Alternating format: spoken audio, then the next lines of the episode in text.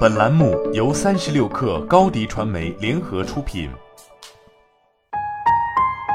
本文来自三十六氪神译局。今年开始，不知怎么的，我的左脚跟开始疼了。我想知道，这是自己身体开始退化了，还是衰老的正常反应，亦或仅仅也可能只是新冠笼罩下的日常？毕竟是在新冠蔓延的时期，即使是那些没有感染冠状病毒的人，健康状况也出现了一些异常。最近更是爆发了全球性的脱发问题，这也清楚地说明，当代社会每个人都承受着不小的压力。这个前所未有的时代，在我们的身上留下了什么？一、头发。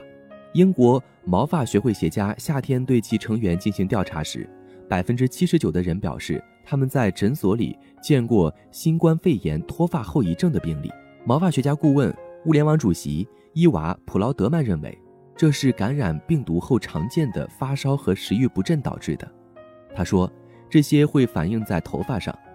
通常，病毒消退四到六周之后，头发就会开始过度脱落。疫情引起的脱发更像是一种叫做休止期脱发的疾病。普劳德曼说，头发的正常生长和脱落周期受到干扰。导致生长阶段的头发减少，而停止生长和脱落阶段的头发增多。斯宾塞说：“好消息是，无论脱发是由于身体还是精神压力，大部分甚至所有的脱发都是可以恢复的。”普劳德曼补充说：“有些人会自行的从这种破坏中恢复过来，还有一些人可能需要改变饮食，使用特殊的头发护理剂或采取相应的治疗才行。”二眼睛。得了新冠的人眼睛会感到干涩，坦率地说，是因为长时间盯着屏幕，眼睛过度劳累所致。这会让眼睛发痒、疼痛和模糊。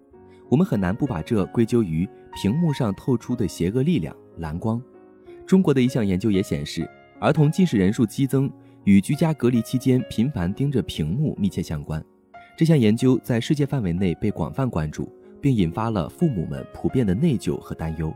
但实际上，它又很难真正被当回事儿，但防蓝光的眼睛不太可能从根本上解决问题。目前还没有证据表明屏幕会伤眼睛。近视是由持续盯着接近面部的东西引起的，并不是屏幕的眩光让我们眼睛变干涩。我们在看屏幕的时候，眨眼的频率会比平时降低五倍。人生来就会这样。三、牙齿。新冠期间，所有常规的牙齿检查都被取消了。我的家人们近两年来都没有去看牙医。根据英国牙科协会的数据显示，自新冠肺炎爆发以来，英格兰等各地已减少三千五百多万次预约。蛀牙已经是儿童住院治疗最常见的疾病。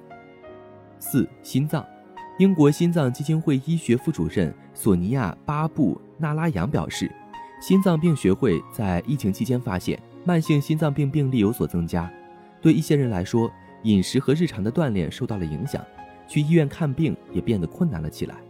他说，疾病每一次的耽搁都会造成滚雪球效应，最终可能会危及生命。手术取消、预约取消，可能已经导致在疫情期间死于心脏病和中风的人数比我们预期的要多数千人。五、肠胃。菲利普·史密斯是皇家利物浦医院的胃肠病学顾问，同时也是慈善机构 Gets UK 的受托人。他注意到肠道综合症已经变得越来越常见了。他还说，和压力、焦虑有关的疾病的正在增加，肠道综合征就是其中之一。大脑和肠道的相互作用非常密切。六、肝脏。史密斯说，在疫情前的几年里，和酒精有关的住院人数有所下降，但自新冠蔓延以来，病例又大幅飙升，比如酒精肝和黄疸。临床症状通常为体重减轻。出现颤抖、出汗和躁动等戒断症状，甚至有时还会胃肠道出血。因为当你患有肝硬化时，你的肠道血管会膨胀。事实上，慈善机构改变英国酒精在2020年进行的调查显示，三分之一的人表示他们已经停止或减少了饮酒，然而五分之一的饮酒量却有所增加。好了，本期节目就是这样，下期节目我们不见不散。品牌蓝 V 想涨粉就找高迪传媒，微信搜索高迪传媒，开启链接吧。